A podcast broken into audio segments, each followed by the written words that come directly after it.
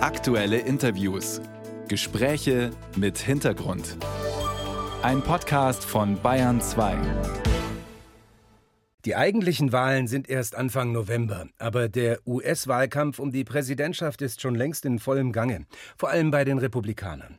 Denn während bei den Demokraten als sicher gilt, dass Präsident Biden wieder antritt, führen die Republikaner einen parteiinternen Vorwahlkampf, um ihren Kandidaten oder ihre Kandidatin auszuwählen. Den Anfang hat Iowa gemacht mit einem deutlichen Sieg für Donald Trump. Heute ist New Hampshire dran. Meine Kollegin Isabel Karras aus dem ARD-Studio Washington ist dorthin gereist und ist uns jetzt aus New Hampshire Hampshire zugeschaltet. Guten Morgen. Guten Morgen. Wie sehen denn die letzten Umfragen für New Hampshire aus?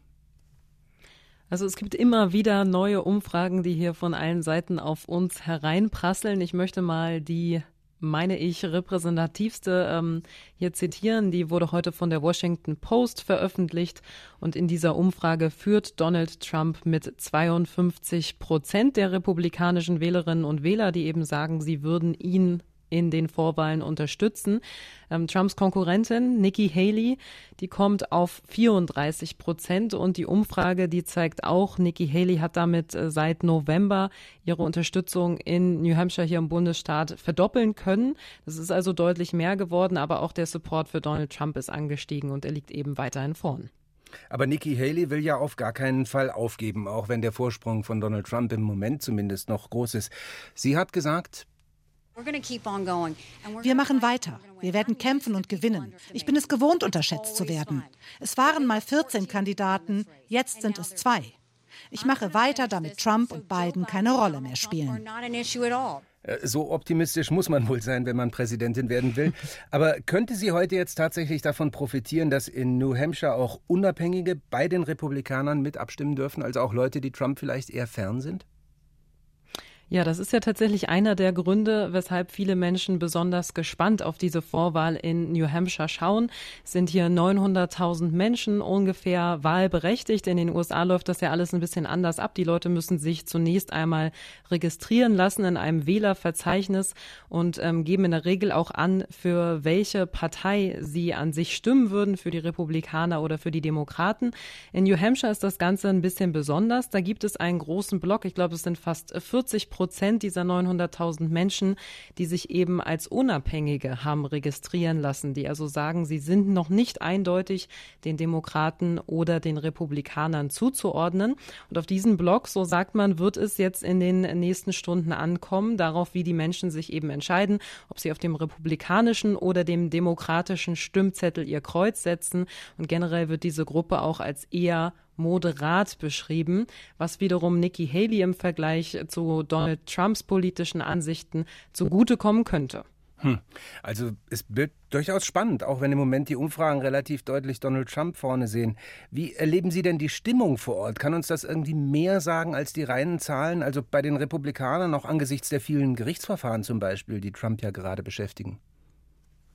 Also ich ähm, habe das so wahrgenommen, dass sich die Stimmung nochmal deutlich verändert hat nach dem überraschenden Ende der Kampagne von Ron DeSantis.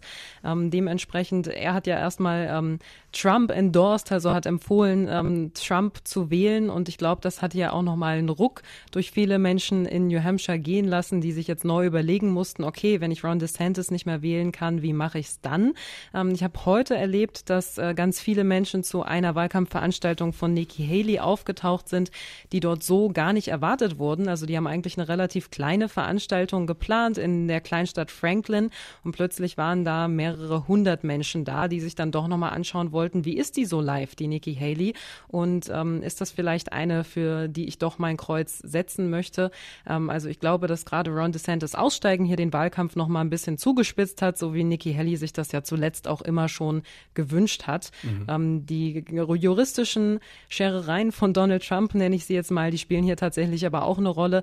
Ähm, auch da sind einige Leute tatsächlich besorgt und ähm, denken darüber nach, ob ähm, das so viel Sinn macht, nochmal jemandem die Stimme zu geben, der eigentlich ständig von solchem Chaos, haben es viele genannt, umgeben ist. Ich habe mit jemandem gesprochen, der gesagt hat, ähm, Donald Trump wirke auf ihn eher wie so ein Brandbeschleuniger und er sei sich gar nicht so sicher, ob das das Richtige sei, um das Land jetzt hier wieder zu vereinen. Und dann gibt es ja noch ein anderes Thema, das Nikki Haley jetzt angesprochen hat. Sie hat zuletzt immer wieder darauf hingewiesen, dass Trump Fehler passieren, die er selber bei Joe Biden als Anzeichen dafür werten würde, dass der altersbedingt nicht mehr auf der Höhe ist. Also Trump hat in letzter mhm. Zeit immer wieder Namen verwechselt, er hat Zeitabläufe durcheinander gebracht, er hat schlichtweg Unsinn erzählt, anders kann man es gar nicht sagen. Verfängt das, wenn man sowas anspricht? Donald Trump ist ja immerhin auch schon 77 Jahre alt. Ich selbst vergesse das zwischendurch auch immer wieder. Es sind vier Jahre, die zwischen ihm und Joe Biden liegen. Und generell, ähm, wir alle wissen, wie Donald Trump vor Menschenmengen agiert und ähm, dass er ein sehr selbstsicherer Redner ist, ähm, an dem Kritik auch häufig einfach so abprallt. Ähm, mein Eindruck ist, dass auch Trump aktuell diese Kritik rund um diese kleinen Aussetzer zwischen dieser Verwechslung Nancy Pelosi oder Nikki Haley einfach so ein bisschen wegwischt. Der hat ja sehr viele loyale Unterstützerinnen und Unterstützer hinter sich. Wir haben gerade darüber gesprochen, er liegt in den Umfragen vor und das ist hier einfach seine große Stärke und ich glaube, ähm, so schnell kann ihn da auch Kritik in Bezug auf seine mentale Fitness nicht aus dem Konzept bringen. Und was glauben Sie, wer wird heute gewinnen? Da kann ich tatsächlich nur spekulieren. Also wenn ich es mit den Umfragen halte, dann müssen wir schon davon ausgehen, dass äh, Donald Trump sozusagen auch New Hampshire nach Hause bringen wird. Aber wer weiß, wir haben die unabhängigen Wählerinnen und Wähler angesprochen. Ähm, das ist hier wirklich eine sehr, sehr große Gruppe in New Hampshire und vielleicht gibt es am Ende doch eine Überraschung, mit der wir so jetzt noch nicht rechnen. Morgen früh, deutscher Zeit, wissen wir mehr. Und dann werden wir schauen, wie die Ergebnisse waren. Das war Isabel Karras, zugeschaltet aus New Hampshire. Frau Karras, vielen Dank für das Gespräch. Sehr gerne.